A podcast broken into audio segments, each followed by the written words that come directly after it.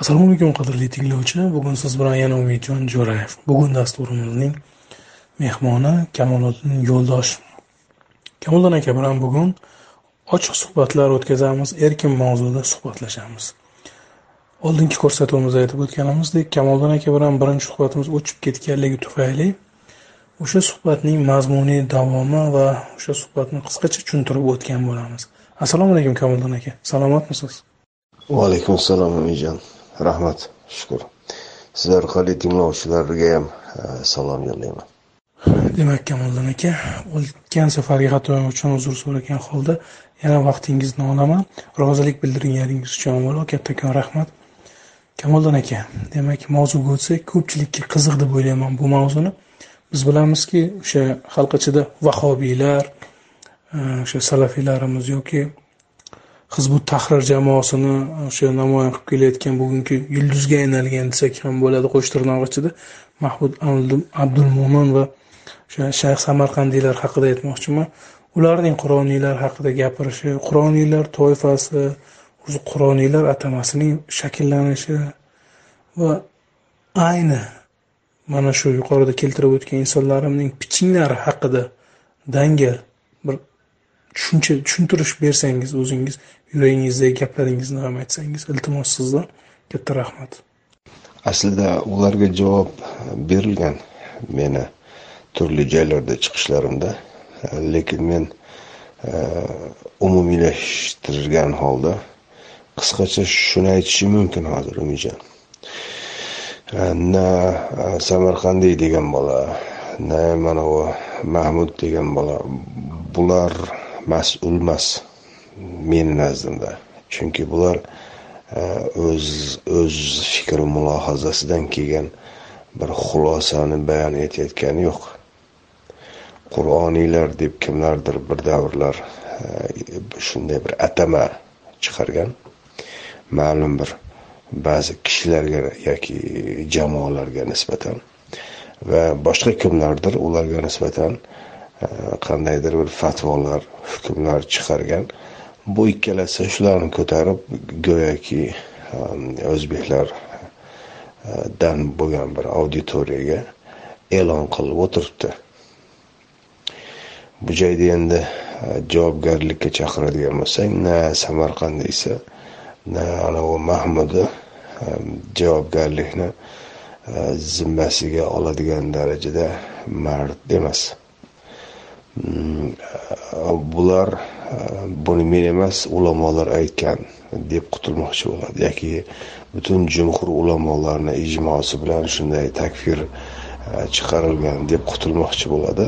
Lekin jumhur ulamolardan emas e, seni og'zingdan chiqyapti bu sen javob bermaysanmi deydigan bo'lsangiz ham baribir ana shunaqa oldi qochdi qiladi. Umuman e, qur'on markazli yoki faqat qur'on degan yondashuvga bugun e, tarixda ham bo'lganda bugun avjiga chiqdi.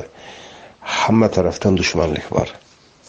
Salafiylar tarafidan ham vahobiylar tarafidan ham e, hizbu tahrir tarafidan ham. Aslida bular bir biriga qarshi bir birini yolg'onchiga e, chiqarishadi bularni tashqarisida sufiylar bor. Abror degan bola bor sufiy o'zi u ham. Yoki boshqa mazhabchilar bor mazhabda tan olmaydiganlar bor tan oladiganlar bor. Bular tur turli son son sanoqsiz parcha parchalarga bo'linib olgan va bular hammasi bir biri bilan it mushuk lekin qur'on markazli yoki yolg'iz qur'on e, degan e, shior bilan bittasi chiqadigan bo'lsa hammasi birlashib dushman bo'ladi. Nega bunday bir birlashish bor? Bir paytlar e, bittasi yozgan edi. Hammanglar aytasizlar o'zbek birlashmaydi o'zbek birlashmaydi deb. O'zbek birlashadi faqat e, birlagan osh ustida birlashadi deb. Shunga endi ikkinchisi qo'shildi. E, bular birlashadi faqat qur'onga qarshi birlashadi. Bizga dushmanlik qilyapti. Qilishini sababi judayam oddiy. Biz qur'onni qur'ondan o'rganishga bir urinib ko'rishimiz natijasida shunday xulosaga keldikki ehm, qur'on o'zidan boshqa sheriklarni dinda manba bo'laman degan raqiblarni biron bittasini tan olmaydi. Na rivoyat bo'lsin. Na fors adabiyotidan olingan bo'lsin na arab adabiyotidan olingan bo'lsin na turk adabiyotidan olingan bo'lsin na boshqa joylardan uydirilgan bo'lsin farqi yo'q. Ollohdan kelgan kitobga bandadan e, ijod qilingan narsa sherik ham bo'lmaydi teng ham bo'lmaydi yordamchi ham bo'lmaydi to'ldiruvchi ham bo'lmaydi. Umuman yaqiniga ham keltirilmaydi. Bizni kelgan xulosamiz mana shu edi. Biz buni e'lon qilganimizdan keyin juda ko'p ehm, juda ko'p toifalar juda ko'p odamlarni tinchi buzildi chunki biz ularni gaplarini ularni e'tiqodini tag tomiri bilan ehm, rad etayotgan edik. Masalan mm, rivoyat markazli diniy e'tiqod bor. Salafiylik. Faqat arablar faqat arab shayxlari tan olgan faqat arab diyorlarida tan olingan manbalarni olishingiz kerak. Bu degani arablarni e, ra'yiga qarab ko'ngliga qarab din tuziladi. Arab shayxlari sahih sanasa arab shayxlari ishonarli halol sanasa butun dunyoda halol bo'lishi kerak. Masalan bizdagi e, mutasavvuf mashhur ismlarni ular tamoman yo'qqa chiqaradi. Yassabiy bo'lsin yoki boshqa mutasavvuf e, avtoritetlar bo'lsin hammasini radga chiqaradi. Ularda o'zlariga raqib ko'radi konkurent ko'radi. E, bular biz aytdikki rivoyat degan narsa dinda manba bo'lmaydi. Shariat deya odamlarga taqdim etilayotgan juda ko'p aqlga zid e, or nomusga zid uyat andishaga zid milliy qadriyatlarga zid e, sog'lom aqlga zid bo'lgan narsalar tekshirib ko'radigan bo'lsangiz ana shu rivoyatlarga borib taqaladi. Juda ko'p bir mulohazali juda ko'p aqli es hushi joyida bo'lgan insonlar mm, savol tug'iladi ularda. Nahotki ollohni dini mana shunaqa absurd deya? Va bunga javob topolmasdan butunlay rad etadi. Ateizm e, yoki deizm yoki agnostitsizmni e, kengayishini asl sababi bu. Insonlar tarafidan ijod etilgan rivoyat asosli dinni qabul etmaganini e, natijasi. Biz aytdikki rivoyat din bo'lmaydi aslo. Butun hamma ittifoq qilgan bo'lsa ham baribir din bo'lmaydi.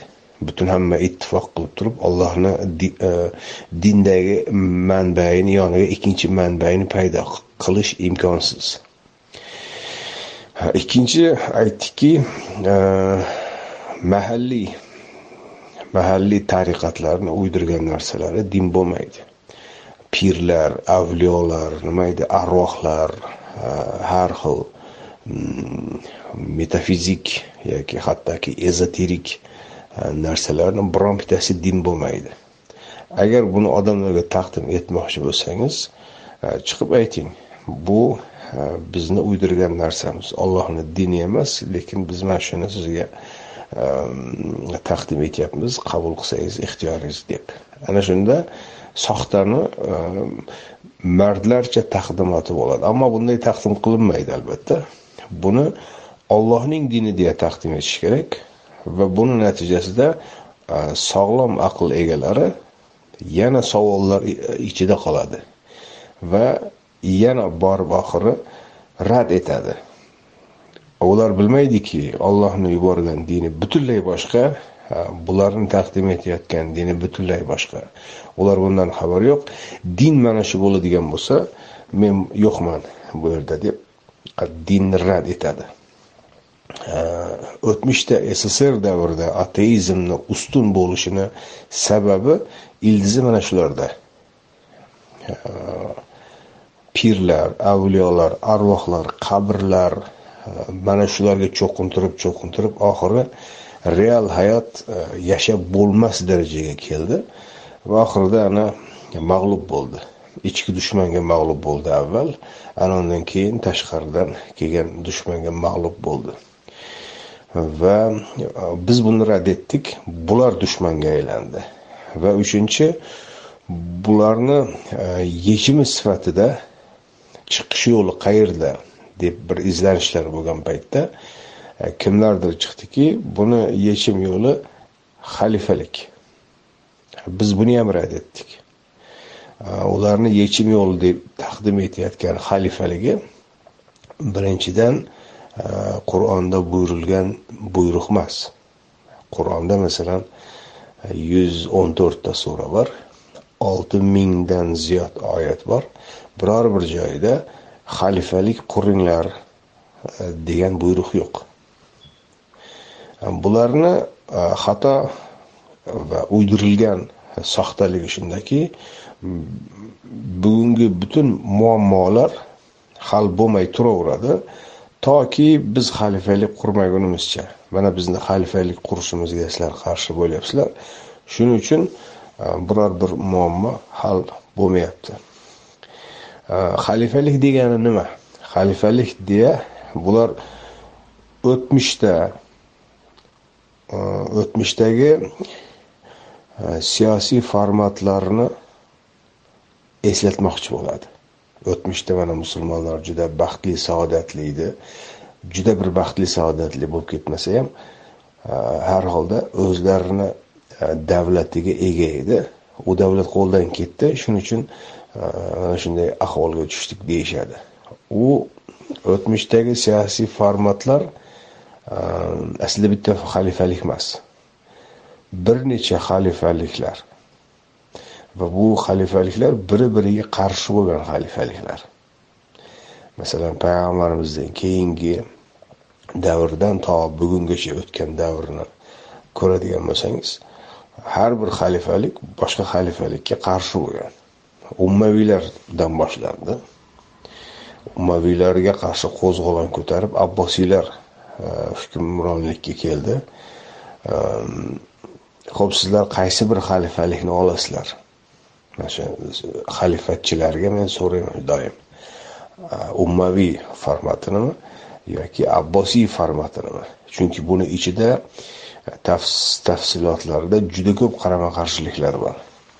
Yoki undan keyingi e, usmonli xalifaligi nima e, bular bugungacha yig'lab yurishadi. Usmonli xalifaligi qo'ldan ketdi. Mustafa kamol dushman yomon kofir deb. Bularni e, tarixdan mag'lub bo'lib e, o'tmishda qolib ketishi ularni to'g'ri emasligini birinchi dalili xalifalik birinchi o'zi alloh tarafidan buyurilmagan ikkinchidan tarixda mag'lub bo'lib yo'qoldi bular o'tmishda qoldi. Bugun yo'q xalifalik degan siyosiy format. Bularda endi shu bir nostalgiya bor. Aslida bularni o'zidagi nostalgiya emas ya'ni o'zlari bir dunyodagi barcha siyosiy tizimlarni yoki barcha ehtimoliy siyosiy formatlarni o'rganib ko'rib oxirida mana shu xalifalik to'g'ri ekan deydigan darajada ilmiy bir potensiali bor bolalar emas. Tug'ilib ko'zi ochilib ko'rgan narsa mana shu atrofidagilar shunga qiziqib yurgan bo'lsa shunga ergashib yurgan bolalar. Biz buni ham rad etdik. Qur'ondagi ollohni buyruqlari bir davlat sistemasini tuzishga yo'nalgan emas. Qur'ondagi ollohni buyruqlari davlat bormi yoki davlat yo'qmi yoki davlat e, miqyosidami yoki oila miqyosidami yoki shaxs miqyosidami qanday bo'lishidan qat'iy nazar o'zgarmas e, o'lchovlar va prinsiplar. Va bu o'lchovlar va prinsiplardan kelib chiqadigan e, amaliy faoliyat. Amaliy faoliyat ham payg'ambarimizni hayotidagi davrga taalluqli e, faoliyatlar. Yetimlar bularni haqqi miskinlar bularni haqqi zolimlar bularni haqqi zolimlarga qarshi kurashib ularni zulmdan tiyish e, buyurilgan. Bu endi yettinchi asrda ana shunday formatda bo'lgan bo'lsa bugungi kunda ham xuddi shu muammo mavjud. Yetimlarim bormi? Bor. Miskinlar bormi? Bor. Och nochorlar bormi? Bor. Ikki million o'zbek masalan gastrbayter bo'lib yuribdi ular bekorchilikdan yurgani yo'q. Ular ham shu bir non topaman deb ochlik degan muammo hal etilmagani uchun yuribdi. Yoki zulm bormi o'g'irlik bormi bor. Bularni yechish qanday? Davlat tepasiga bir zolim ketib o'rniga ikkinchi zolim kelishi bilan tuzalmaydi bu. Insonlarni e, ongiga aqliga tafakkuriga e, xitob qilib bularni tuzatish kerak bo'ladi. Ana shundagina o'sha insonlardan iborat bo'lgan jamiyat o'nglanishi mumkin yoki o'nglanmasligi mumkin. O'nglanmagan taqdirda ham boshqa chora yo'q. Ularni majburlab ularni qo'rqitib ularga o'lim tahdidi bilan ehm, vaziyatni o'zgartirish imkonsiz. Agar o'zgartirish mumkin bo'lganda edi payg'ambarlar kelib insonlarga da'vat qilib ularga so'z bilan tushuntirib o'tirmasdi. Hammasini qilichdan o'tkazardi va masala hal bo'lardi. Bunday bo'lmaydi. Biz bularni hammasini rad etdik. Shuning uchun hammasi bizga dushmanga aylandi. Ha dushmanga aylangandan keyin bu masalani hal etish kerak. Hal etish uchun dialog lozim. Na o'sha samarqandiy degan bola na mahmud degan bola na anavi zupar degan bola bor. Э, ular biror biror bittasi men bilan yuzma yuz chiqib ochiq tarzda e, bu ya'ni auditor tomoshabinlarga ochiq emas yuzma yuz masalalarni ochiq o'rtaga qo'yib e, bularni hal etib olinishi kerak. Bir fatvo chiqarishdan oldin ularni rivoyatlarida ham aslida yozilgan ular u rivoyatlarga ham amal qilmaydida ularni rivoyatlarida ham yozilgan. Agar birovni ayblash uchun avval ikkala tarafni eshitib chiqish kerak. La tahkum baynan nas hatta tasma'a tarafayn. Insonlar orasida aslo hukm chiqarma to ikkala tarafni eshitmaguningcha deya. Masalan men tarafimni eshitib chiqqani yo'q ular.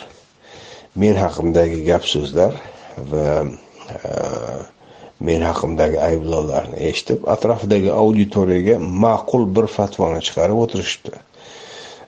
Bu nihoyatda nojiddiy ish bu.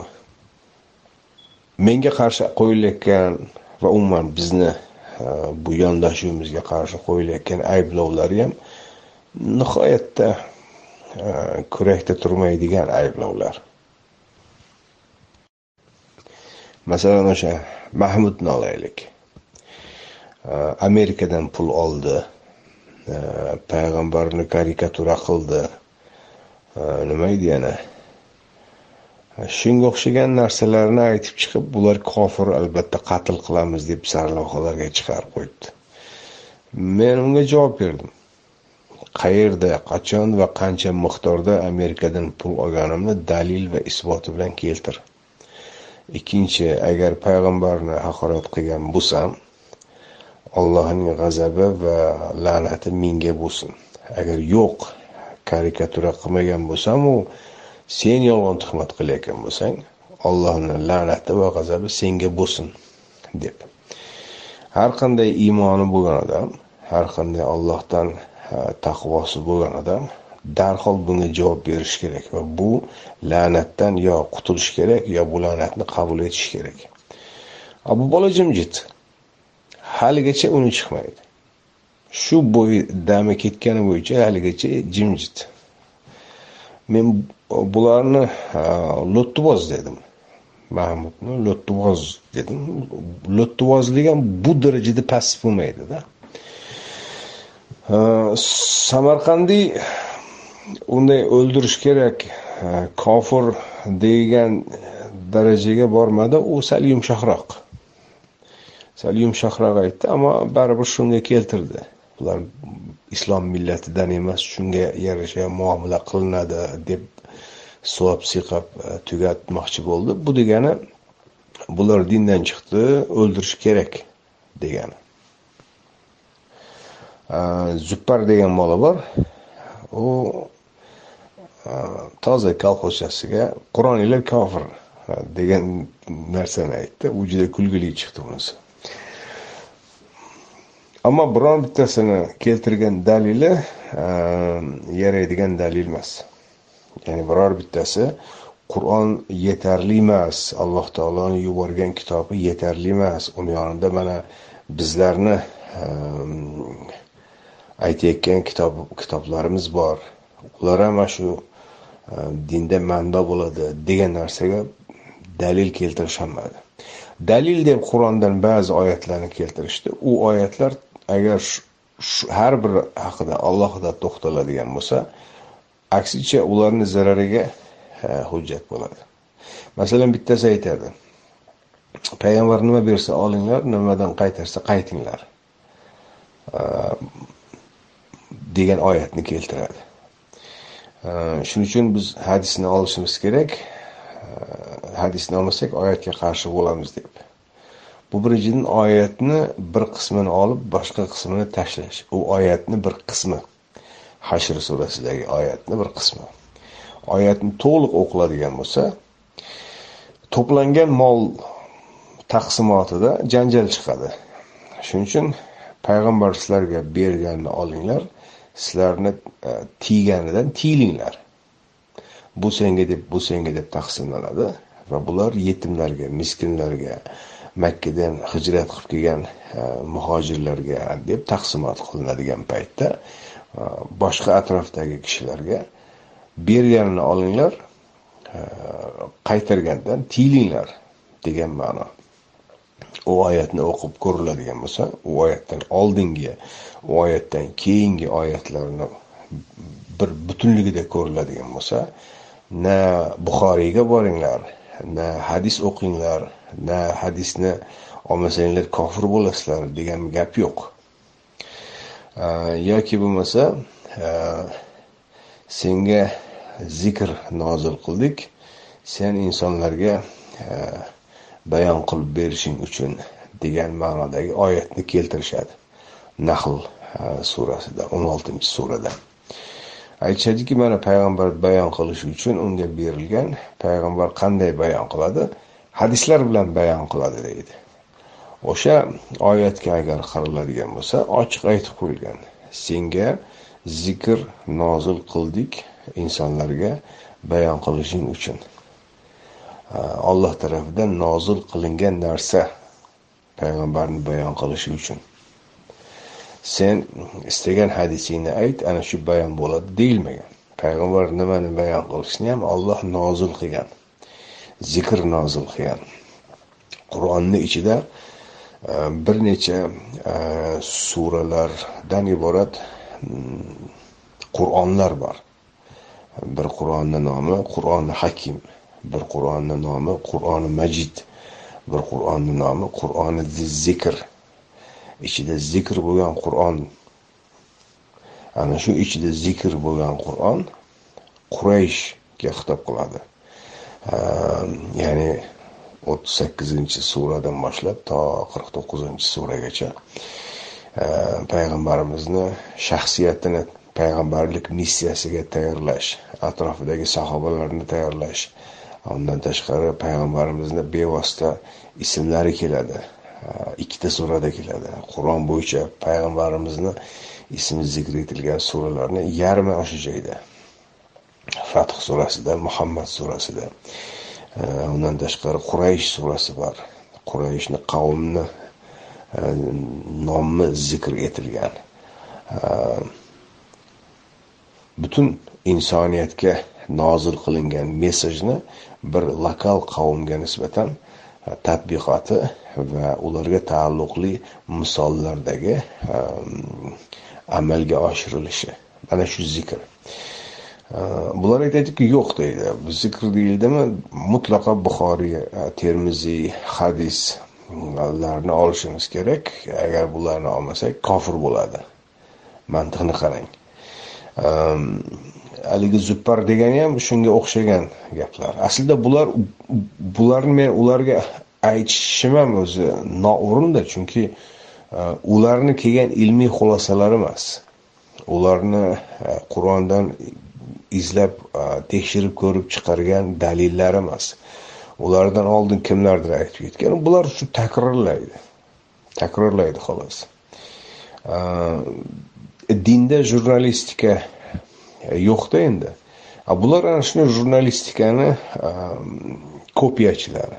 Jurnalistni masalan bilasiz o'zini fikrini tiqishtirmaydi boshqalarni fikrini jamlab tinglovchiga taqdim etadi. Jurnalistikani e, vazifasi shu. Bular endi diniy mavzuda chiqib e, jurnalistni ishini qilib o'tirishadi. O'zini izlanishi yo'q. Bularni olim deb bo'lmaydi. Bularni faqat jurnalist deyish mumkin. E, falon ibn falon bunday degan falon ibn falon bunday degan deya. Bularni endi o'zlarini izlanib o'zlarini shaxsiyati o'rtaga chiqadigan mavzular e, bular emas. Qur'onga taalluqli mavzular emas. Qur'ondan tashqaridagi mavzularda bular ana ot choptiradi. Ayniqsa o'zaro janjallarda ot choptirishadi. Birini biri kazzob deydi birini biri tuhmatchi deydi birini biri u deydi bu deydi. Rosa tomosha bo'ladi millatga. Men endi u janjallar haqida e, aytib ham o'tirmayman. Menga umuman qizig'i yo'q. Lekin e, ular bo'yicha aytadigan gapim shuki bular bizni kofir deb takfir etib ortidan e, birortasi dalil keltirmagani va bu dalil deb keltirilgan go'yoki dalillari aslida ularni yolg'onlariga guvohlik berishi va eng muhimi eng muhimi bizga qarshi ayblov e'lon qilishdan oldin biron bittasi biz bilan ochiq oydin bizni maqsadimiz bizni motivimiz nima bo'lgan bizni e, aytmoqchi bo'lgan fikrimiz aslida nima bo'lgan uni to'g'ri tushunildimi yoki noto'g'ri tushunildimi? Ya'ni hukm chiqarishdan oldin elementar tekshirish ishlarini aniqlash e, ishlarini ham qilishga yaramagan bular.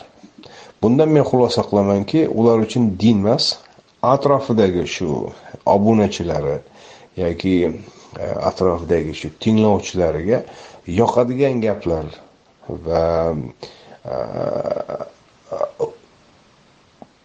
bizga qarshi bir dushmanlikni biroz ko'paytirib turish. Chunki atrofdagi odamlarni o'ziga jamlashni eng oson yo'li tashqi dushman yaratish. Tashqi dushman yaratilsa o'sha tashqi dushmanga qarshi adovat asnosida atrofidan ketkizmay ushlab turish mumkin. Ammo bu uzoqqa bormaydi. Hozirgi tendensiya shuki e, aql ishlatadigan biror intellektual saviyasi bo'lgan u mahalladagi qori akasidan boshqa kengroq miqyosda tushuna oladigan e, insonlar ayniqsa yoshlar orasida ko'p bundaylar. E, nima desa laqqa ishonadigan e, sodda insonlar emas. Darhol izlanadi tekshiradi savol beradi va savollarga javob oladi. Bunday insonlar bularni atrofida abadul abad jamlanib turmaydi. Biz shoshayotgan joyimiz yo'q. Bu yil bo'lmasa keyingi yil keyingi yil bo'lmasa undan keyingi yil atrofida ularga ishonib samimiy xolis ergashib yurgan insonlar orasida mabodo aql ishlatadigan o'zi e, izlanib tekshirib savol ostiga olib buning asl to'g'ri javobi nima ekanini qur'ondan izlab ko'rish niyati bo'lgan insonlar e, erta bo'lmasa indinga ularni yolg'on va soxta ekanligini aniq anglab yetishadi. Yuqoridagi so'zlaringizdan keyin o'z o'zidan bir savol tug'ildi navbatdan tashqari savol bu albatta. Qur'onda xalifa qurish zikr etilmagan deyapsiz. Vaholanki abu saloh o'sha zufar keyin o'sha mahmud abdul mo'minga o'xshagan shayx samarqandiyga o'xshagan insonlar jihodga chorlashadi. O'sha qo'pol qilib aytganda bugungi o'zbekning yoki boshqa o'sha qardosh millatlarimizning yoshlarini o'zini qurbon qilishga chorlashadi. Xalifa xalifalik qurish uchun yoki qo'shtirnoq ichida bugun yevropaga intilayotgan o'z vatanini tashlab qochayotgan suriyaliklarga ularning o'rnida vatan himoya qilib jang qilishga chorlashadi men fikrimni to'g'ri tushuntira bera oldim deb o'ylayman. Ular nimani asos qilib olishadi? Bunday holda. Va bu asoslari qanchalar to'g'ri va qanchalar noto'g'ri? Aynan ularning manfaati faqat puldami yoki shaxsiy qandaydir ambitsiyalar bormi bu yerda va sizning ayniqsa fikringiz muhimki bu yoshlarga nima degan bo'lardingiz? Aynan o'sha dindor yoshlarga namozxon muqaddas mana shu islom dini uchun muqaddas bo'lgan ro'za ramazon oyida ularga nimani da'vat qilgan bo'lardingiz? Ular ilm fan bilan shug'ullanib bugungi dunyoga moslashgani yaxshimi? Yoki ularning so'zlaridan ilhomlanib qurol ko'tarib mm, o'sha shom diyorlarida o'z jonlarini yoki boshqalarning jonlarini qurbon qilganlar. Haligi aytganday na e, sodiq na mahmud na zubar e, bular bilan cheklanmaydi muammo. Xalifalik yoki jihod degan tushunchalar e, ancha keng mm, siyosiy manipulyatsiya ostidagi tushunchalar. Bu keng katta o'yinda bular e, peshka oddiy istagan paytda e, ishlatiladi istamagan paytda turadi. Agar jihod deydigan bo'lsak men xalifalik haqida aytdim. Xalifalik haqidagi e, buyruq qur'onda yo'q. Va bu haqdagi hadislarni tekshirib kelinadigan bo'lsa bular yutqazadi. Masalan xalifalik deyilgan hadislarda e, faqat qurayishni haqqi xalifa yer yuzida bitta quraysh qoladigan bo'lsa ham e, o'sha xalifa bo'lishi kerak boshqa hech kimni haqqi yo'q deyiladi. E, yoki bo'lmasa bir joyda xalifa chiqqan bo'lsa ikkinchi joyda boshqa bir xalifa chiqadigan bo'lsa ikkinchisini e, qatl eting deyiladi. Bunga o'xshagan hadislar juda ko'p. Agar bular masalan mahmud e, xalifalik haqidagi e, hadislarga amal qilmoqchi bo'ladigan bo'lsa xalifalik e'lon qilindi. Abu bakr al bag'dodiy degan odam chiqib xalifalik e'lon qildi. Hadisga amal qiladigan bo'lsa borib unga bayat berish kerak. Borib o'sha igilmi ishidmi e, shunga e, bayat berish kerak edi. Ammo bular e, bunga ham amal qilmaydi. Turli boshqa ulamolar bunday deganda hadisni ham chetga uloqtirib o'sha o'zlari tanlagan o'zlariga yoqqan bitta ulamolarni gapini ko'tarib olishadi bu tuturuqsiz agar payg'ambar aytgan bo'lsa millionta ulamo kelsa ham payg'ambarni so'zidan ustun qilinmaydi. Bu endi bir tarafi. Ikkinchi tarafi e, xalifa faqat qurayshdan bo'ladi degan hadisni olib ko'raylik agar xalifa faqat qurayshdan bo'ladi deyilgan bo'lsa olti yuz yillik e, usmonli saltanati biron bittasi e, quraysh emas edi. E, Usmonlini bilasiz bizni o'rta osiyodan borgan saljuqlar. Saljuqlar turkiy qavmlar. Qachon endi saljuq quraysh bo'lib qoldi? Yoki quraysh haqidagi hadis qachon bekor bo'ldiyu saljuq ham xalifa bo'ladi deb qoldi. Bu o'zaro ziddiyat. Bunga o'xshagan bularni tupikka kiradigan jihatlari juda ko'p. Masalan payg'ambarimizdan keyingi to'rtta xalifa xulafoi roshidin deyilgan mm, to'rtta sahoba ularni xalifalik formatini ko'ringda undan keyingi bular o'sha so'lagini oqqizib bergan xalifalik formatiga qarasangiz juda ko'p buzilishlar bor. Masalan otadan o'g'ilga o'tish payg'ambarimiz buyurmagan. To'rtta xalifa ham unday qilmagan. Bundan keyingi uzurpatorlar e, otadan o'g'ilga o'tkazishdi. E, Ummaviy xonadonida otadan o'g'ilga o'tib keldi. Hattoki birinchi o'sha muoviya o'zi tiriklik paytida butun voliylarni yig'ib mendan keyin mana o'g'limga bay'at berasanlar deb tirikligida bay'at berdirib majburlatgan. Undan keyingi abbosiylarda ham otadan o'g'ilga o'tib keldi. Undan keyingi e, usmoniylarda ham xuddi shu oradagi e, boshqa nimalarni aytmayapman andalusiyada bor edi. Tariq ibn ziyod e, o'tib boshlagan. Haligi mamluklar bor edi fotimiylar bor edi va hokazo hokazo. Bularni hammasi monarxiya edi. Monarxiya islomda monarxiya yo'q. Bir bosh siyosiy boshqaruv monarxiya formatida bo'lmaydi. Qur'onda amruhum shuro baynahum. O'lchov mana shu. Musulmonlarning ishlari o'zaro sho'ro istishora bilan. Bu davlat boshqaruvida ham bir mahalla miqyosida ham bir e, oila miqyosida ham. E, bularni xalifalik formatida shuro istishora boshqalarni fikrini eshitish o'rganish inobatga olish ovozga qo'yish degan narsalar tag tomir bilan yo'q. Bularni xalifalik deyayotgani siyosatshunoslikda mm, absolyut monarxiya. Xalifa nima dedi? Bo'ldi shu qonun. Kim e'tiroz bildirsa kim e, muxolif fikr bildirsa kallasi ketadi. Olloh nomidan kallasini olish boshlanadi. E, bu amalga oshmaydigan utopiya xalifalik degan narsa amalga oshmaydigan utopiya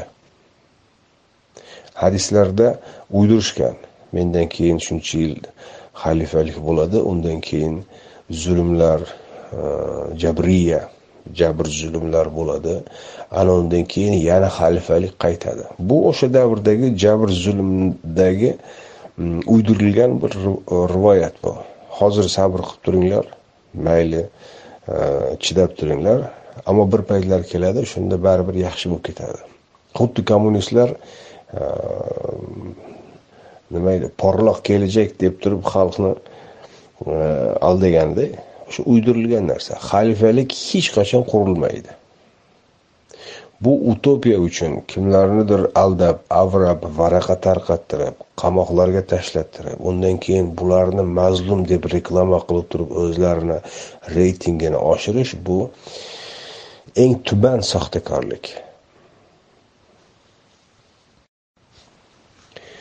endi jihod mavzusiga kelsak.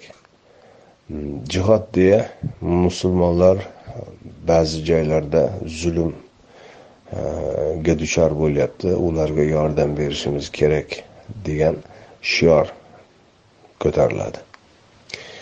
E, buni endi qaraylik. Qayerda musulmonlar zulm ko'ryapti? E, avval bizga eng yaqin mintaqalarni olaylik. Sharqiy turkiston.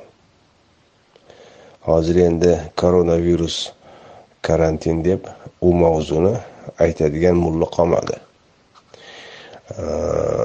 Rohinya yoki bo'lmasa tibet. Bu atrofdagi e, buddistlar shu yoqqa tayyorlab yuboradi.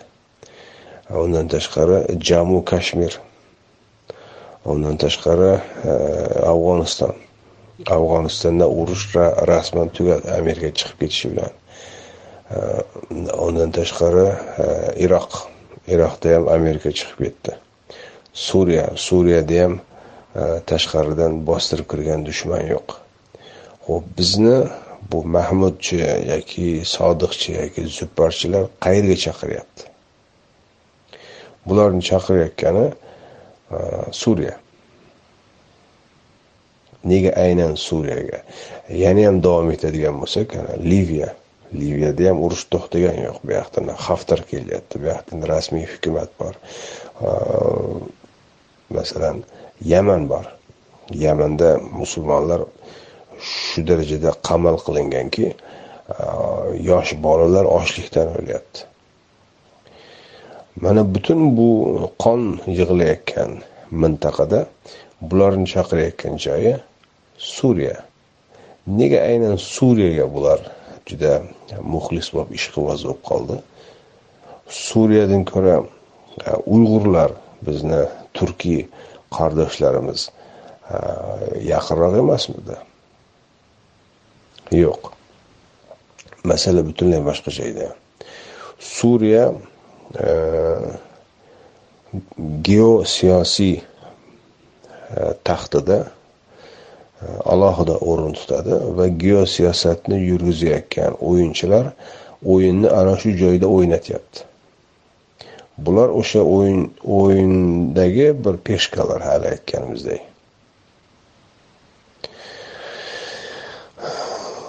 Buni boshqa tarafi bor. Bu geosiyosiy tarafi boshqada.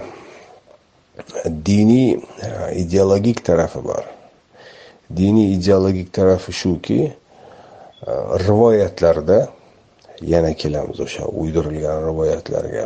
Rivoyatlarda aytiladiki iso alayhissalom qaytib keladi va shomdagi eh, falon masjidni minora minorini yonida yerga tushadi.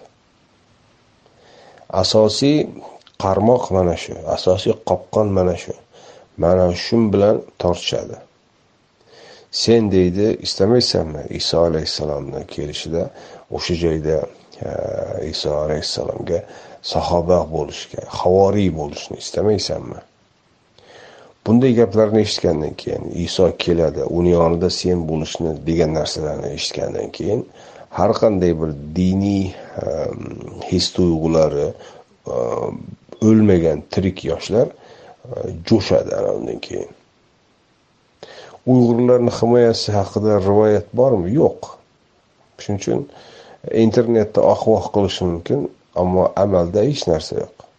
Rohinya haqida rivoyat bormi? Yo'q. Liviya haqida yoki yaman haqida rivoyat bormi? Yo'q. Nima uchun ularga hech bir arab shayxi fatvo bermayapti? Chunki saudiyani manfaatiga muvofiq ishlayapti. Suriyani e, yamanni e, qatlomi ham e, boshqa joydagi qatlomlar ham. Ularga manfaatiga xizmat qilmay turgan narsa suriyadagi ba'zi vaziyat ba'zi vaziyat. Shuning uchun o'sha joyga kerosinni sepib turish kerak kerosin degani tirik insonlardan iborat kerosin sepib turilishi kerak bunga endi kimlar arablar ishonmaydi arablar men turkiyada ko'rdim suriyadan kelgan arablar kayfi safo qilib yuribdi u yerdagi turklar ularni qarg'aydi sen vataningni himoya qilish o'rniga erkak bo'lib bu yoqda kayf kabob yeb yuribsan bizni turk e, askarlari u yoqda sen vataningni senga himoya qilib biz seni bu yerda boqib o'tiramizmi deb. To'g'ri gap bu. Ayollarni tushunish mumkin qariyalarni yosh bolalarni tushunish mumkin hijrat qilib turkiyada boshpana saqlab. Ammo eshakdek erkaklar e, vatanini e, himoya qilishni o'rniga tashlab tumtaraqay kayfu safo qilib yuribdi. Antaliyada millionlab bular. Hozir turkiya bo'yicha besh million qanchaga chiqdi? Turkiyani necha milliard puli shularga ketyapti. Arablarni e, o'yini bu. Qo'pol qilib aytganda saudiyadagi siriyadagi va dunyoni turli e, qaror markazlaridagi lobbi guruhlarini e, o'yini. Neft gaz va eh, nima deyiladi yangi yangi turdagi nimalar bor eh, energiya mm, yoqilg'ilari. Ana shularni tranzitlarini talashish bu yerda. Na rivoyat ularni eh, bular uchun bir tiyin qizig'i yo'q bu nimalarga siyosatchilarga. Na isoni kelishi na boshqa Э, ularni ishiga э, yarayotgan bo'lsa jihod degan narsani ham o'yinga tashlaydi. Э, kozir karta sifatida. Iso keladi deganni ham tashlaydi. Ertaga mm, konyunktura o'zgaradigan bo'lsa hammasini terroristga chiqaradi. Mana esir kirgan edi afg'onistonga yetmish to'qqizda kirgan edi butun hammasi e, qo'shqo'llab yordam berishni boshladi. Mujohidlar unday mujohidlar bunday mana ular dorul kufrga qarshi kurashyapti deb butun arab diyorlari hayya alal jihad deya haydadi u yoqqa yoshlarni. Hmm. Saldan keyin hammasini terroristga chiqardi. Hattoki ana shularni ustiga bostirib kirdi. Bostirib kirib bombalar tashlab yo'q qildi. Hozir mana endi xitoy amerikadan sal oldinga chiqishni boshlavdi yana ular bilan muzokaralarni boshladi. Tolibonni tan olishimiz kerak tolibon bilan muzokara o'tkazishimiz kerak deb amerikasi ham rossiya ham hammasi tolibonchi tolibon deb qoldi. Buni o'qiy olish kerak bu konyunktura nimani geosiyosiy o'yinlarni o'qiy olish kerak va e, tirik bizni o'zbek jonlarni ularni bu o'yiniga qurbon qilmaslik kerak. Mana shu jihodga chaqirayotgan yoki xalifalikka chaqirayotgan odamlarga e, aytadigan gapim shu. Agar e, dunyoga yolg'iz kelgan ekansiz dunyodan yolg'iz o'tar ekansiz e, qabrdan E, yolg'iz tirilib chiqib yolg'iz o'zingiz e, hisob kitob berar ekansiz. Hammamiz ham shunday. E, yolg'iz o'zingizni oxiratingizni yolg'iz o'zingiz g'amini cheking. Boshqalar qurib bergan har xil o'yinlarga o'yinchoq bo'lib boshqalarni o'yini uchun oxiratda azobga ketadigan bo'lsangiz bu eng alamli azob bo'ladi. Agar inson o'z aqli bilan o'zi bir xulosaga kelib uni xato ekanligini ko'rsa u darajada azob bo'lmaydi. O'zim qildim o'zim e, qilmishni o'zim e, e, jazosini tortyapman deydi. Ammo umuman umuman kutmagan ahvolda oxiratda buyuk ishlar qildim hayotda. Nima edi? Eng to'g'ri yo'lda edim falon ibn falonni mazhabida falon ibn falonni tariqatida falon ibn falonni e, fatvosi bilan men unday qildim deb oxiratda borganda hammasi butunlay soxta bo'lib chiqsayu abadiy azobga ketiladigan bo'lsa eng og'ir azob alamli azob mana shu. Qur'ondagi e, oyatlarda oxiratdagi azoblanuvchilar bir necha toifaga ajratilib bayon qilinadi. Ba'zilari bilib turib jahannamga ketadi. Ba'zilari e, bilmay turib jahannamni qarshisidan chiqib qoladi e, biz mushrik emas edik deb o'tirishadi. Biz sizlarga ishonib ortingizdan ergashuvdik. Kechayu kunduz bizga fitnalar uyushtirib bizlarni makru hiylangiz bilan ergashtirib yurardingizlar. Mana endi azobni qarshisida qoldik. Bir qismini sizlar ham olinglar endi deydi. Yoki bo'lmasa allohga duo qiladi. Mana buni dastidan biz do'zaxiy bo'lib qolibmiz bularga ikki barobar qilib ber azobni kabi. Al mag'dubi alayhim valaddolin deya ikki toifa bor. Biri ana shu boshqalarni aldab avrab o'zini o'yiniga o'yinchoq qilib minglab millionlab insonlarni qurbon qiladiganlar va e, ularga sodda dilligi yoki bilimsizligi yoki aql ishlatmagani oqibatida aldanib adashib adashtirilib ammo baribir ikkalasi ham birga jahannamga uloqtiriladigan toifa bor. Biz ularni yo'liga ergashmasligimiz kerak. Suriya arablarni mintaqasi saudiya arablarni mintaqasi. Borgan o'zbekka qaysi biri suriya e, fuqaroligini berdi? Yoki mana saudiyaga ko'chib borgan yuz yil oldin ko'chib borgan odamlarga bugungacha biror bittasiga e, bizni bu vatandoshimiz bo'ldi deb o'zi bilan teng ko'rayotgani yo'q. Nega? Arab bo'lmagani uchun. Mana bizda qancha muammolar bor. Qaysi arab kelib bizga e, e, biror bir muammoni hal etib berdi.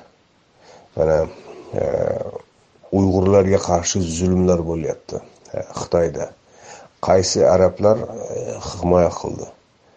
Tamoman teskarisi xitoyni qo'llab turib terroristlarni battar qilish kerak deb fatvolar berib o'tiribdi. Eng oliy maqomdagi arablar.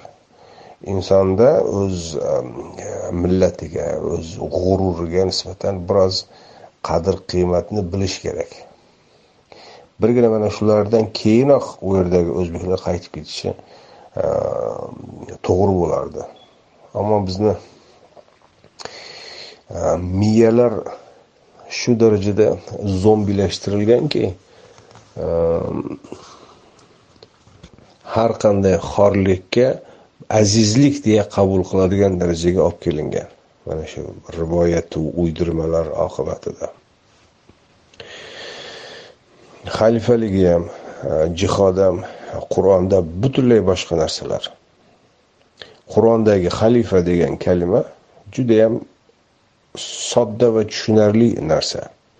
Olloh tarafidan bir ilm beriladi bir narsalar o'rgatilinadi bu birinchi qismi.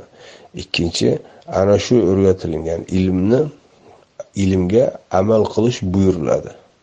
Bu ikkinchi qismi. Ilm va buyruq mana shu ikkalasi jamlanganda ana shunda xalifa bo'ladi. Qur'onda ollohni buyruqlari bor. Ollohni o'rgatgan ilmlari bor. Ana shuni insoniyat tarixi bo'yicha payg'ambarlar orqali turli qavmlarga turli tarixiy Ehm, bosqich tarix mobaynida o'rgatib kelingan. Qur'ondagi masalan yer yuzida xalifa qilamiz degan va'da e, o'sha o'ttiz sakkizinchi surada biz mana seni xalifalik xalifa qildik yer yuzida deb dovud alayhissalomga berilgan. U mavzu yopilgan. Endi bundan buyog'iga xalifa bo'ladi bo'lmaydi degan gaplar qur'ondan tashqari insonlarni turli orzulari. Jihod kalimasiga kelsak qur'ondagi jihod faqatgina urushni o'zi bilan cheklanmaydi. Hayotdagi duch kelingan turli vaziyatlarda alloh taoloni o'sha vaziyatga taalluqli buyurgan buyruqlarini amalga oshirish uchun sa'y harakat qilish. Dushman bostirib keladigan bo'lsa xudo saqlasin. Dushman bostirib keladigan bo'lsa bor kuchingiz bilan o'sha dushmanga qarshi e, vataningizni himoya qilasiz mudofaa qilasiz. E, ocharchilik boshlanadigan bo'lsa ochlarni ochlik ochlikdan qutqarish uchun kechayu kunduz yugurib yurasiz e, deylik muhtojlar bor bo'ladigan bo'lsa muhtojlarni ehtiyojini ta'minlash uchun harakat qilasiz. Ana shu sizni qilayotgan harakatingizni hammasi eh, ana shu jihod degan umumiy ulkan bir mafhumni ichiga kiradi. Olloh yo'lida jihod degani alloh taolo ko'rsatgan to'g'ri yo'l bor. Sirotil mustaqim degani va uni ichiga ana shu butun yaxshi amallarni hammasi kiradi. Ehm, mana shularni amalga oshirishda sa'y harakat qilish ana shu jihod deyiladi. Urush uchun alohida boshqa bir e, atama bor qital deyilgani e, qital boshqa e, jihod ana shu sa'y harakat. Afsuski qur'onni mm, tamoman boshqa taraflarga burib tarix mobaynida obdan manipulyatsiyalar qilina qilina oxiri bugungi kundagi o'sha konyunkturaga muvofiq tarzdagi talqiniga mana shu shaklda kelib qoldi. Kimlarnidir kimlargadir qarshi urushtirish kerak bo'ldi va bunda eng his tuyg'ular bilan e, manipulyatsiya etish oson bo'lgan dindorlar tanlandi. Va dindan faqat mana shu jihod degan kalima olindi va butun e, aktiv e, passionar yoshlar hammasi qurbon qilindi. Bunga chek qo'yish kerak. O'zbeklar mana shu o'zbekistonda yoki bo'lmasa o'zbekistondan tashqarida tug'ilib o'sgan e, mana mintaqadagi turkiy qavmlar o'z diyorini tuzatish uchun ishlash kerak. Masalan mana men yevropadaman hozir. Yevropada hech kim deylik mana shvedlar yoki fransuzlar shvetsiyada yoki fransiyada vaziyat yaxshi bo'lmadi deb hijrat qilib boshqa joylarga ketib u yoqda gastrobayterlik qilmaydi. Mabodo bir muammo chiqadigan bo'lsa to o'sha muammo hal bo'lib bu o'z yechimini topmaguncha harakatdan to'xtamaydi. Bizda unday emas. Bizda mana shu jihod hijrat hijrat ham alohida bir muammo ahvolga olib kelingan. E, xalifalik degan e, diniy e, kalimalar butunlay xayoliy talqinlarga aylantirilib hayotdan butunlay uzoqlashtirib utopiya holatiga keltirilgan amalga hech qachon oshmaydigan formulaga olib kelingan. Bu endi utopiyalar ko'p dunyoda. Kommunizm ham bir utopiya edi. Yoki boshqa e, hayollar ham ko'p edi. Lekin achinarli jihati shundaki e, bunga ishonib bunga samimiy tarzda ergashayotgan e, insonlar qurbon qilinyapti. Qurbon qilinyapti. Qurbon bo'lyapti desak ham sal yumshoqroq aytilgan bo'ladi. Qurbon qilinyapti. O'zbekistonda yoki dunyoni biror bir joyida xalifalik quraman deyayotgan odam o'sha yerga o'zi borib xalifalik qurish kerak. U bir joyda bekinib olib o'tirib ana xalifalik bo'lsa unday qilamiz bunday qilamiz deb o'tirgan gaplar bular Э, utopiyani eng qo'rqoq ko'rinishi. Eng qo'rqoq ko'rinishi. Tarixdagi masalan ular o'sha maqtayotgan xalifaliklar qanday bo'lgan? Hazrati ali yoki e, abu bakr yoki umar yoki qaysi ham boshqa biri xalifalikni himoya qilib yoki xalifalikni qurish uchun jang maydoniga chiqib eng oldingi safda ot choptirgan bular.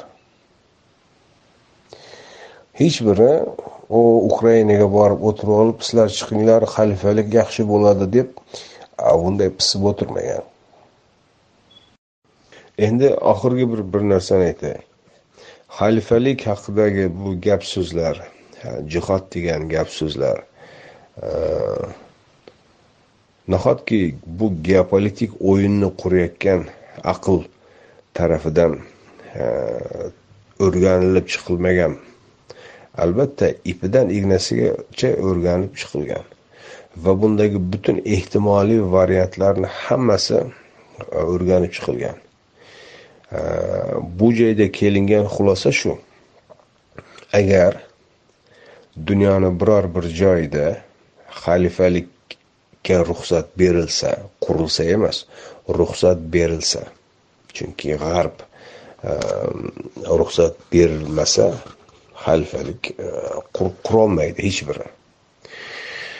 Ehm, mabodo ruxsat berilsa bu islom dunyosini ustiga qo'yilgan katta krest bo'ladi.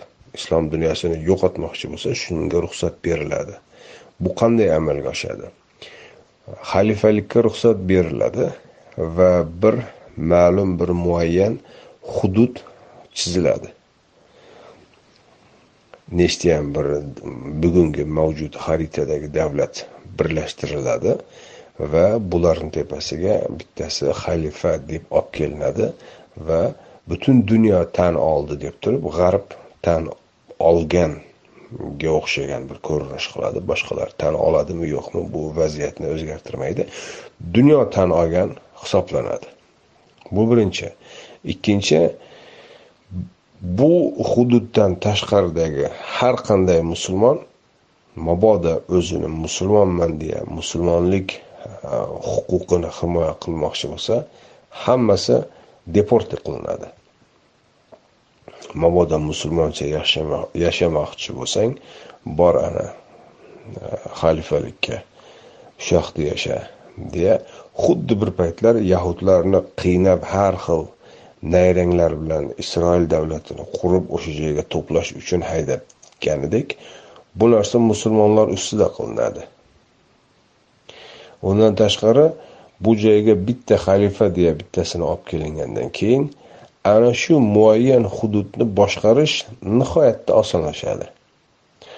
O'sha xalifa qo'sh ichidagi xalifa sotib olinadi yoki shantaj qilinadi yoki o'sha g'arbni agenti qo'yiladi avval boshdan va g'arbni proyektini asta sekin qonunlar bilan qonunlar u paytda qonun deyilmaydida e, farmon yoki buyruq o'sha diniy ehm, rang berilib tadbiq etib boriladi va bu tadbiqotlar g'arbdan yutqazishga yo'nalgan bo'ladi. Texnologik rivojlanish to'xtatiladi. Ehm, insonlarni ongini o'stiruvchi ehm, davlat programmalari hammasi to'xtatilinadi hammasini butunlay hayolparastlikka bog'lanadi. O'tmishda ota bobolarimiz xalifalar juda zo'r bo'lgan edi. Va mana kelajakda bunday bo'lamiz bunday bo'lamiz jannatda hurlar deya. Yo cheksiz o'tmishga yoki cheksiz kelajakka yo'nalgan hayolparastlik boshlanadi. Bugungi muammoni bugun hozir va mana shu yerda yechish uchun e, harakat to'xtatiladi. O'tmishdagi xalifaliklar ana shunday yo'qoldi. Usmonlini oxirgi uch yuz yili ana shu bilan o'tdi. Butun tuproqlar qo'ldan ketdi. Oxirida xalifani o'zi ham e, hamma qolgan qutganini topshirishga imzo qo'ygan paytda mustafa kamal e, atrofidagi kishilar bilan chiqib yo'q deya dushmanlar bilan urushdi va oxirgi bugungi turkiya saqlab qolindi. Bo'lmasa u ham berib yuborilgan edi. Bir tarafdan e, yunonlar bir tarafdan italiya bir tarafdan fransiya egallab bo'lgan edi. E, xalifalikni xalifani qo'lga olgandan keyin uni bitta farmoni bilan butun musulmon ummati yo bu taraf yo bu taraf qilib turib o'ynaladi. Va bu nihoyatda politsiya davlati bo'ladi to'xtovsiz kaltaklashlar to'xtovsiz kalla olishlar biror bir mana rim inkvizitsiyasi rim papasini o'tmishda inkvizitsiyasi qanday bo'lgan bo'lsa ana shu yangidan tiklanadi falonchi kofir falonchi kofir falonchi murtad deya to'xtovsiz fatvolarni chiqarib to'xtovsiz odamlarni qatl qilish boshlanadi. Va insonlar e, nafaqat bu xalifalik hududidan balki butunlay bu musulmonchiligu islomdan butunlay bezib duch kelgan tarafga qochishni e, ma'qul ko'radi. Ishit misolida bu kichkina e, laboratorniy test sifatida ko'rildi. Buni endi agar kengroq miqyosda qilinadigan bo'lsa bu endi kengroq va global natijaga olib keladi. Mana islomiy davlat degan narsani hech kim orzu qilmaydigan bo'ldi chunki u joyda ko'rildi bu amalda nima ekanligi. Va xalifalik degan narsaga qurishga ruxsat berilsa xuddi ana shu narsa global miqyosda sharmanda bo'ladi va u bartaraf etilinadi yo ichki nizolar oqibatida yoki tashqi ta'sir oqibatida yoki ikkalasi oqibatida. Avval ichki nizolar ko'payadi ko'payadi ichkaridan chiritiladi. Ana undan keyin tashqaridan bitta hamla qilinadi va e, to'kilib tushadi. Xuddi kommunizm degan g'oyani e, amalga oshirgan bo'lib turib oxirida e, tarqatib hozir endi kommunizmni orzu qilish kulgili va e, masxaralarga sabab bo'ladigan ahmoqgarchilik. Xalifalikni ham xuddi ana shunday qilish mumkin va real imkonlari bor. Jihod mavzusida ham xuddi shu. Jihodni hayotni muammolarini hal etish tuzatish va yaxshilash uchun qo'ldan kelgan barcha sa'y harakatlarga sarflashmas. Falon joyda falon um, shayx fatvo berdi jihod farzi ayn dedi. Hamma borib o'sha joyda jihod qilish kerak degan narsa bilan kimlarnidir o'yiniga o'ynatish butunlay boshqa narsa. Va o'sha joyga borib jihod qilyapman deyayotgandan keyin uh, butun dunyoda jihod degan kalima terror odam o'ldirish jinoyatchilik vahshiylik kabi narsalar bilan e, bir qatorda zikr etiladigan bo'ladi va bu jihod degan e, ollohni buyrug'i ham hech kim istamaydigan va hech kim yoqtirmaydigan narsaga aylanadi va afsuski aylantirib bo'lindi. O'ylaymanki yuqoridagi so'zlar o'zgalarning joniga qasd qilgan ba'zi qo'shtirnoq ichidagi o'zini dindor deb aslida dinni biznesga aylantirayotganlarga to'g'ri ta'sir qiladi. Hurmatli do'stlarim tengdoshlarim to'g'ri xulosa qilasiz degan umiddaman. Hurmatli tinglovchi bugun biz bilan yevropadan kamoliddin yo'ldosh. Kamoliddin aka mana yuqorida oz bo'lsada diniy tushunchalarni gaplashgan bo'ldik. Keling siz haqingizda eshitganlarimizni qanchalik rostligi haqida so'rasam. Kanadadan yevropaning turli qismlaridan shunday insonlar bilan so'zlashib qoldimki sizni oldingi faoliyatingiz ya'ni muxolifatdagi faoliyatingiz bo'yicha kamoliddinning harakatlari qadrlanmadi. U yaxshi yigit degan so'zlarni eshitdim. Bu haqda ham ozgina tinglovchilarimizga aytib o'tsangiz hamma ham sizning muxolifatdagi faoliyatingizdan xabardor emas. Ko'pchilik sizni o'sha diniy ma'ruzalaringizdan keyin tanidi. Javobingiz uchun rahmat oldindan endi muxolifat haqida muxolifatdagi davr haqida men deyarli ko'p narsa mm, aytolmasam kerak. Birinchidan karimovga qarshi guruh edi u. O'zbekiston xalq harakati degan. Karimov vafotidan keyin e, bu guruhni ham vafot etdi deyishimiz mumkin. Chunki taqataq to'xtadi. Undan oldin ham shundoq ham stagnatsiyaga e, kelib bo'lgan edi. Hech kim qolmagan dedi. E, eng oxiri ketgan men bo'ldim. E, men shu istanbuldagi ofisida edim. Bitta o'sha lider degan odam bilan men qoldim. Liderni o'g'li bor yonida u ketolmaydi. Nima deyishim mumkin?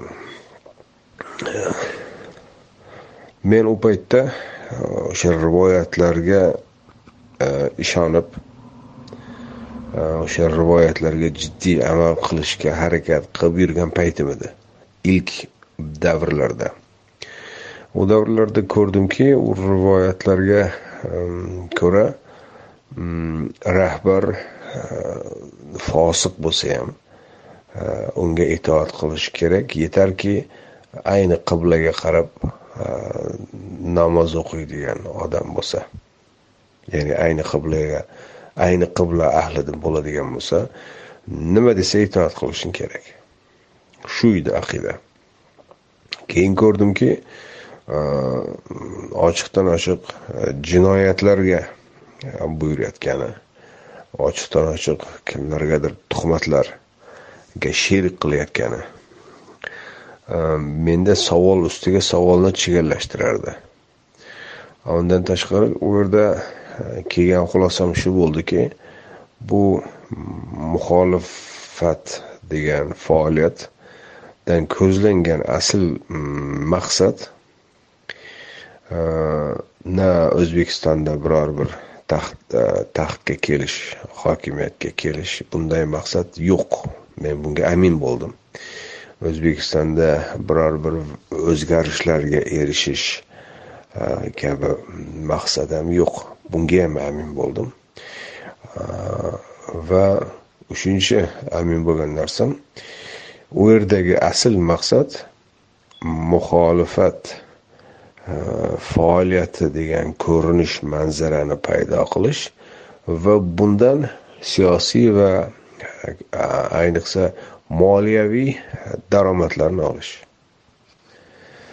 Mm, meni xorijga kelishimga sabab bo'lgan meni endi o'zimizni yurtda bo'lgan ba'zi muammolarim bu meni shaxsiy u yerdagi mm, muammolarim edi bularni bu yo'l bilan o'zgartirib bo'lmas edi va juda hafsalam bo'ldi.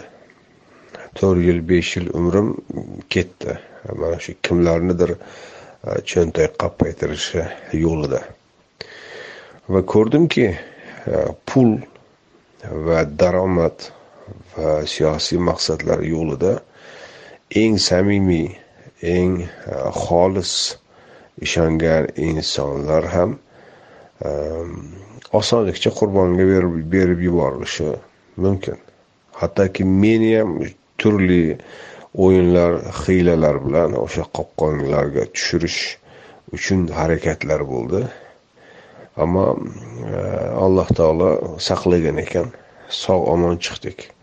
E, boshqalar qamalib ketdi qanchasi boshqalar o'ldirib ketildi. Mm. Ammo biz mana rizq nasibamiz bor ekan e, keldik bu yoqqa yevropaga.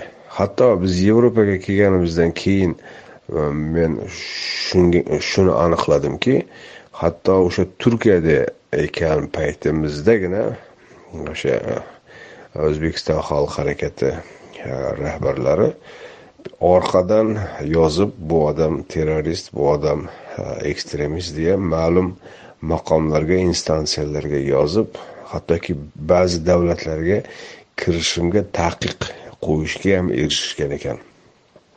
Bu ilk kelgan paytlarimda. Ya'ni ilk kelgan paytda meni ko'rgan ruscham yaxshi inglizcham yaxshi turkcham o'rganib boryapman. Yetti yil yashadim hozir endi turkcham ham yaxshi. Buni rosa ishlatish mumkin. Agar bu e, qoshqinlik so'rab turkiyada masalan birlashgan millatlarga topshiradigan bo'lsa bir yoqlarga ketib qolishi mumkin. Boshpana olib shuning uchun ketolmasligi kerak va bizga xizmat qilib ishlashi kerak. Maqsad bu bo'lgan. Buni keyin o'zlari ham og'zidan gullab qo'yib aytib qo'ygan joylari bor. Shuning uchun e, hech qachon davlatlarga kiritilmaslikni e, tayyorgarligini qilishgan. E, bularni aniqladim va nega degan savol tinchlik bermasdi. Nega? Nega? Qani bular namoz o'qishadi bular diniy mavzularda chiqib gapirishadi bular insoniylik oliyjanoblik yuksak g'oyalar she'riyat adabiyot falsafa kabi mavzularda gap sotishadi. Nahotki bu darajada deya ana undan keyin bularni dini nima o'zi aslida deya mana shu mavzu meni mashg'ul etdi ma'lum muddat. Bu o'sha ikki ming o'n beshinchi yil xalq harakatidan ayrilgan bo'lsam undan bir necha yil oldin boshlangan. Xalq harakatini ikkinchi qurultoydan keyin. Yo'q undan oldin. U joyda turli o'yinlar bo'ldi soxta suiqasdlar uyushtirilgan uydirmalar chiqarildi. Keyin bu fosh bo'ldi sharmanda bo'ldi bir biriga loy chaplashdi. Men bularga guvoh bo'lib tashqaridan kuzatib turib ehm, ana shu savol tinchlik bermasdi. Buni ildizi qayerda? Ildizi shunday ekanki bularni ishonib din deb e, ko'tarib yurgan narsasida bir muammo bor. Ana shu muammoni anglab yetishga bir necha yil ketdi menda. Hadislar rivoyatlar fatvolar tariqatlar bularni hammasi tariqatlar. Naqshbandiy tariqatida bular. Naqshbandiy tariqati eng uydirmalarga botib bo'lgan tariqat. Xullas bularni na siyosiy faoliyati aslida siyosiy faoliyat emasligini aniq aniq edi men uchun. Ammo meni e, boshqa alternativa topishim uchun vaqt kerak edi. E, bu orada men bu uydirilgan dinni tekshirishga vaqtim ketdi. Va e, ikki ming o'n to'rtinchi yil ramazon oyida bu taxminan shu avgust oylarida edi. Uzil kesil e, qaror qildimki o'zim uchun shunday qaror qildimki ollohni dini ollohni kalomi ustiga quriladi. Alloh allohga xolis ibodat qilish e, ollohni dinini ollohni kalomiga xolis asoslanish e, bilangina bo'ladi.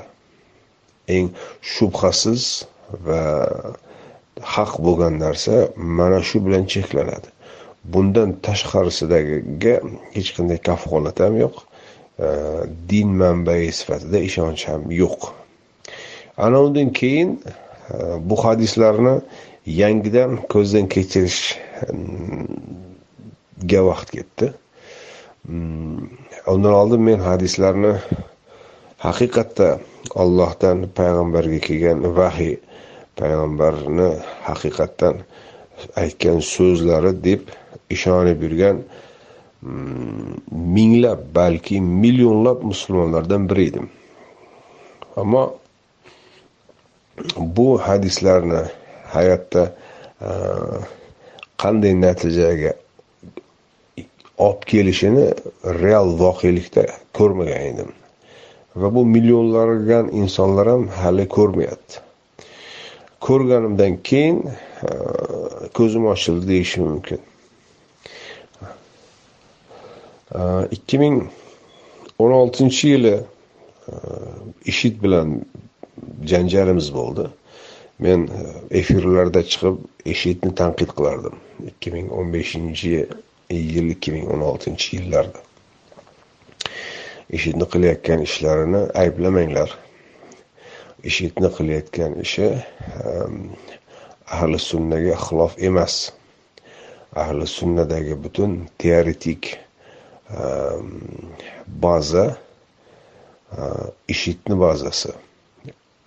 Fiqh e, fatvolariga ko'ra ishitni qilayotgan ishi to'g'ri yangicha bir narsa uydirmayapti ular agar ishitni yomonlaydigan bo'lsangiz u holda o'zingizdagi o'sha rivoyatlarni fiqhiy fatvolarni yomonlashingizga to'g'ri keladi.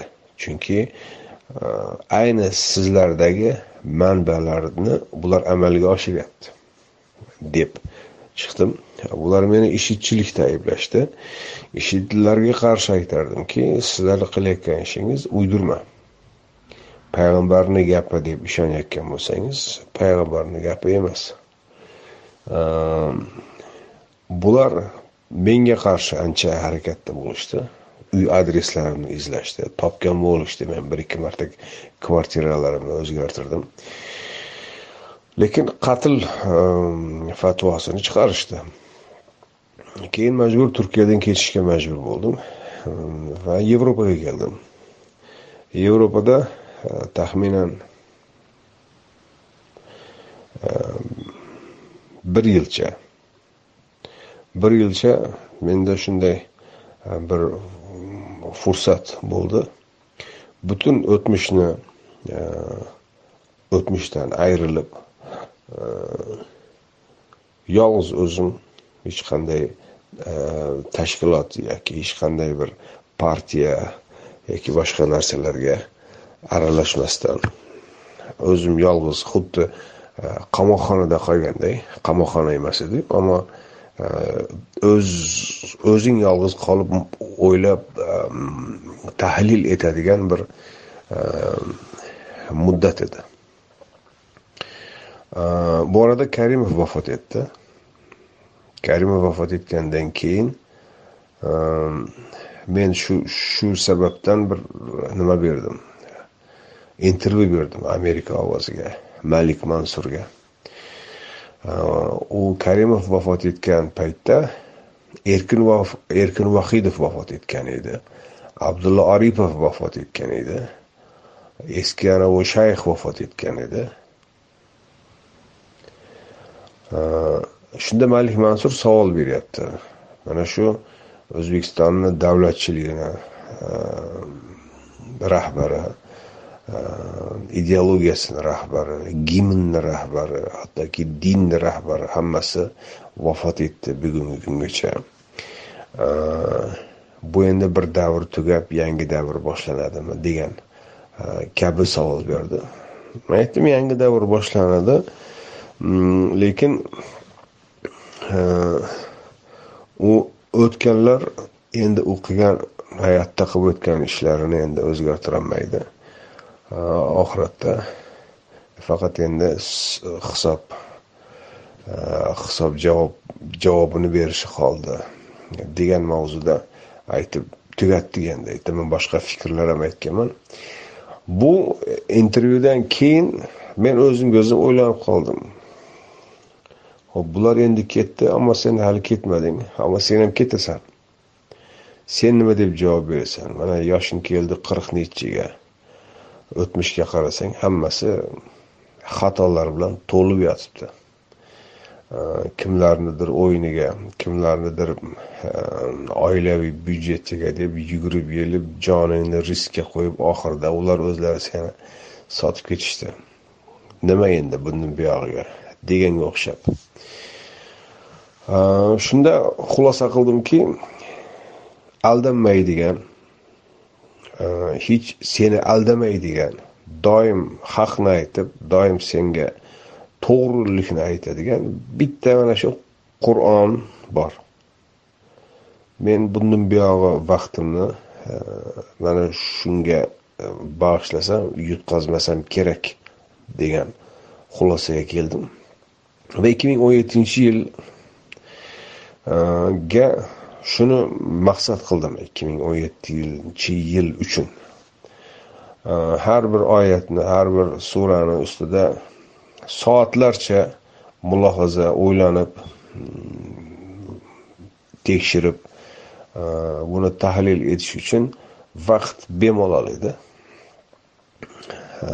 Va boshladim shu qur'onni o'zim qur'onni qur'ondan o'rganishga bir urinib ko'r. Chunki qur'onni boshqalar e, boshqa manbalarga tayanib qilgan tarjimalari e, tutmasdi bir joyi tutsa ikkinchi joyi tutmas edi boshqa joyi to'g'ri kelsa to'rtinchi joyi to'g'ri kelmas edi bu meni qoniqtirmasdi. Qur'onni qur'onni o'zidan o'rganadigan bo'lsak boshidan oxirigacha bir tugal bir narsa chiqishini men kutardim va shunga umid qilardim. Shunday bo'lishi kerak degan. Va shundan buyog'i mana necha yil o'tdi? O'n yetti o'n sakkiz o'n to'qqiz uch yil o'tibdi. Mana yigirmanchi yildamiz. Uch yarim yil bo'layotgan bo'lsa biror bir foydali o'zim uchun foydali boshqalar uchun ham inshaalloh foydalidir deb umid qilaman. Uch yarim yilim mana shu. Undan oldingisini butunlay o'chirib yuborishim mumkin. Men uchun umuman qadr qiymati yo'q e, sarflangan. U yerda o'rgangan narsalarim e, bor. Ularni e, ularni mm, nima deyish mumkin? Ularni haqqini e, e, o'tay olamanmi yo'qmi e, ularni bilmayman. Menga qilingan beg'araz yaxshiliklar yordamlar bor ularni aslo unutmayman. Ammo savolingizda muxolifat bilan bog'liq aytgan gaplaringiz savolingiz muxolifat edi. Muxolifat uchun men to'rt yil besh yilim ketdi. Isrof bo'ldi deb o'ylayman. Kamoliddin aka mana hozir aniqlashtirib oldik. Demak siz haqingizda eshitganlarimni o'zingiz ham tasdiqlaganingiz bu juda ajoyib va juda kerakli bir ish bo'ldi. Ya'niki mehnatingizni qadrlashmaganligi qobiliyatingizga nima desam ekan to'g'ri baho bermadim desam noto'g'ri bo'ladi. Ular qobiliyatingizni to'g'ri baholab qo'llaridan ketkazmaslikka harakat qilishgan. Bu albatta tinglovchilarimizga ham tushunarli bo'ldi nazarimda. Demak kamoliddin yo'ldoshning qarashlari nafaqat diniy balki dunyoviy bilimlarga ham asoslangan. Aynan bugungi siyosat haqida. Markaziy osiyo siyosati qozog'iston o'zbekiston va hokazo qirg'iziston markaziy osiyo siyosati uning kelajagini qanday ko'rasiz? Bir davlatni e, piramida e, shaklida tasavvur qiling. Eng tepada boshqaruvchi hokimiyat. E, uni tutib turuvchi pastda sistema. Butun hokimlaru butun ministrlaru uni joylaridagi xodimlar hammasi mana shu sistema deylik nihoyatda murakkab uzviy bog'langan chigal va ko'p tomirli ko'p tarmoqli munosabatlar. Ikkinchisi ehm, va butun buni yelkasida ko'tarib turgan xalq uchinchi eng keng va eng quyi qatlam. Mana shu uch qatlam ehm, bir butun bo'lib turishi uchun yoki kuchayishi ehm, uchun zarur bo'lgan narsa barchasida ehm, qabul bo'lgan ba'zi qadriyatlar va dunyoqarashdagi qoliplar. Amerika urushdan keyin yaponiyaga investitsiya kiritardi. Bir yil ikki yil uch yil ma'lum muddat o'tgandan keyin yaponiya istamaymiz deyishdi. Nega? Chunki oldingi bergan investitsiyalaringni biz aylantirib o'zimizga yetarli qilib oldik. Endi tashqaridan qo'shimcha ilova kerak emas bu qanday bo'lib qoldi? Yaponlarni e, dunyoqarashida shunday narsa borki bir odam bir joyda bir yil ishlasayu yangi bir narsa qo'shimcha ixtiro qilmasa demakki u ishlamabdi e, ana shu millatni dunyoqarashidagi ana shu narsa ularni rivojlantirdi. Endi boshqa millatlardagi xususiyatlarni ko'radigan bo'lsangiz farqli farqli chiqaveradi. Bizni mm, xalqlarda e, ba'zi o'ziga xos jihatlari bor. Bir muammoga duchor kelsa nima qilamiz?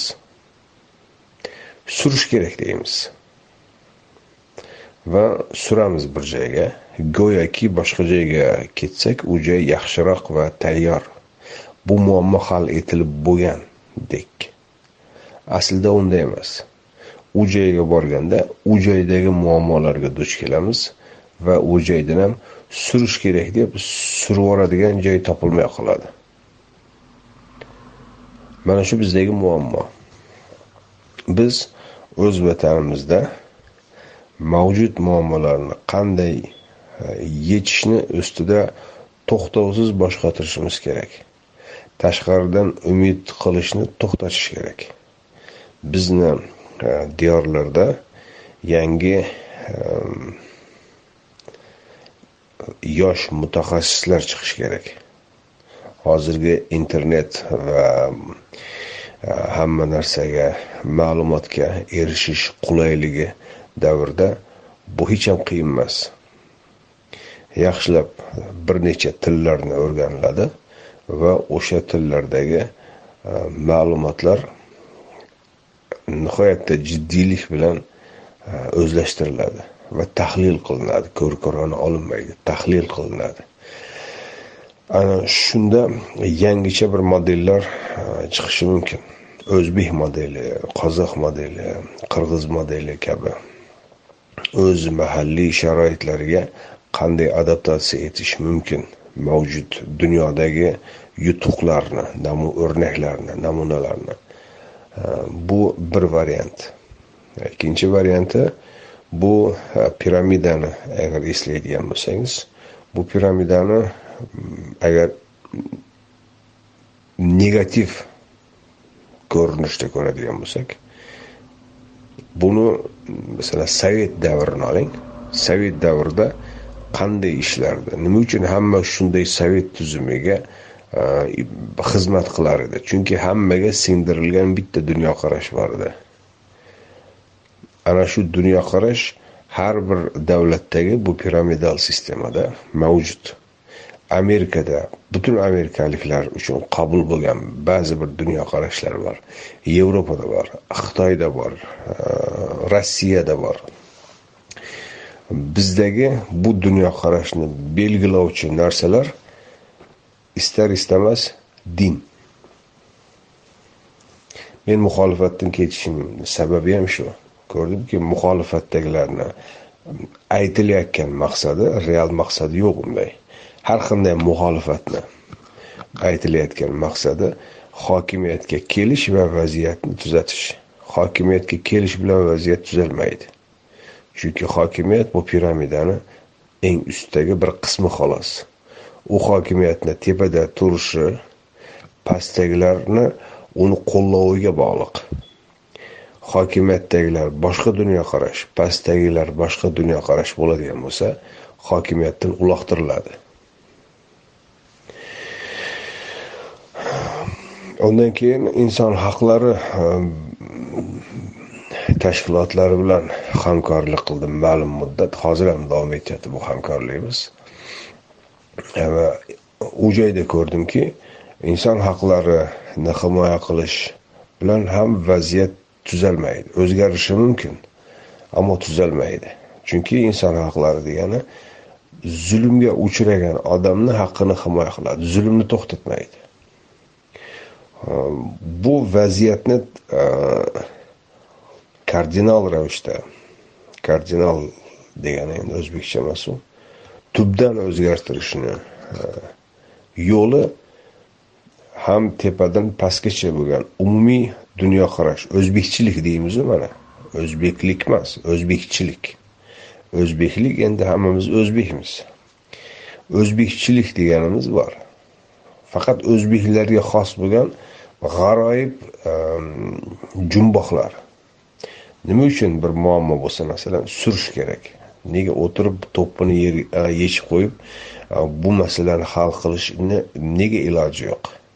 Nima uchun faqatgina pul berib tepaga chiqish kerak? E, nima uchun boy boyga oqar nima deydi soy soyga oqar boy boyga boqar haligacha shu. Nima uchun bu e, qadriyatlar bilan shug'ullanadigan din. Davlat endi bu qadriyatlarni e, bir qonuniy ravishda taqiqlab yoki ruxsat berib hal qilib bo'lmaydi. Bu insonlarni ongiga tafakkuriga xitob qiladigan narsa g'ayrimoddiy ta'limotlar bu din bo'lishi kerak edi. Nega din bizda qanchalik mm, kengayib imkonlar ruxsatlar kengaygan sari razol razilliklar ko'payib sharmandagarchiliklar ko'payyapti mana shu bizni o'zbekchilikka e, e, xos bo'lgan e, jihatlar. Butun bularni ma'naviyatni dunyoqarashni shakllantiradigan yoki bunga ta'sir o'tkazadigan yoki buni tuzatadigan yoki buni buzib tashlaydigan narsa din. Bizdagi din yangidan ko'rib chiqilinishi kerak. Nimaga asoslangan va nima uchun bularga asoslangan? Masalan hadislar yoki buxoriy. Buxoriy birgina buxoridan bo'lgani uchun to'g'ri deb qabul qilinishi kerakmi? Yoki termiziy termizdan chiqqani uchun u endi bir daxlsiz va muqaddas deb olinishi kerakmi? Qaysi o'lchovga ko'ra? Agar bular to'g'ri deb olinadigan bo'lsa nega muhammad ibn abdulloh degan bir qurayshlik bir arab payg'ambar deb tan olinyapti? Bizdan chiqmaganku. Nega uni olishimiz kerak? degan muammo chiqadi. Bugungi mavjud dunyoqarashimizni belgilaydigan narsa istar istasak ham istamasak ham din. Ana shu diniy e, qoliplarni shakllanib go'yoki siljimas tuyulgan narsa e, e'tiqodlarni shafqatsiz ravishda qo'rqmasdan qaytadan ko'rib tahlil qilib chiqishimiz kerak. Shunda bir o'zgarish bo'lishi mumkin. Agar bu bo'lmaydigan bo'lsa o'zgarish bo'lmaydi. Bugungacha qanday kelgan bo'lsa bugundan keyin ham xuddi shunday davom etib ketaveradi. Buning uchun dinni dinni asl manbaidan o'rganishga bo'lgan urinishlardan men umid qilaman. Hali aytganday yangi yoshlar orasida qur'on haqida qo'rqmasdan haqiqatni asl tubigacha izlab o'rganishga intilayotgan yoshlar bor. Ana ularni e, inshaalloh yo'li ochilsa ularni ishiga alloh taolo samara bersa vaziyat ancha yaxshilanadi. Dunyodagi eng rivojlangan o'lkalarni agar tarixini tekshirib ko'radigan bo'lsangiz qoliplashgan e, diniy tasavvurlardan qutulib aql mantiq tafakkur va ilmiy izlanish va e, muammolarga real yechim topish orqaligina bugungi e, natijaga kelingan. Ya'ni biz uchun bizni o'rta osiyo mintaqamiz uchun yangicha bir uslub e, lozim deb o'ylamayman. Aql e, mantiq tafakkur ilmiy izlanish avvalo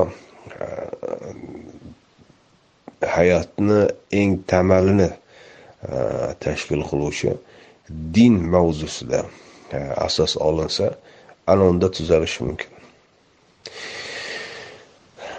Meni e, pozitsiyam mana shunday. Hurmatli tinglovchi bugun biz bilan yevropadan kamoliddin yo'ldosh bo'ldi. Kamoliddin aka sizga avvalo vaqt ajratganingiz uchun katta rahmat aytaman. Va menimcha keyingi suhbatlarda yana bu mavzu bu katta mavzuni davom ettiramiz degan umiddaman. Katta rahmat sizga. Ruxsatingiz bilan bu eshittirishimizni kesmasdan to'g'ri facebook sahifamga joylayman va olinadigan tinglovchilarimizdan olinadigan savollar bilan keyingi eshittirishlarimizni davom ettirsak katta rahmat sizga. Sizga ham rahmat e, salomat bo'ling.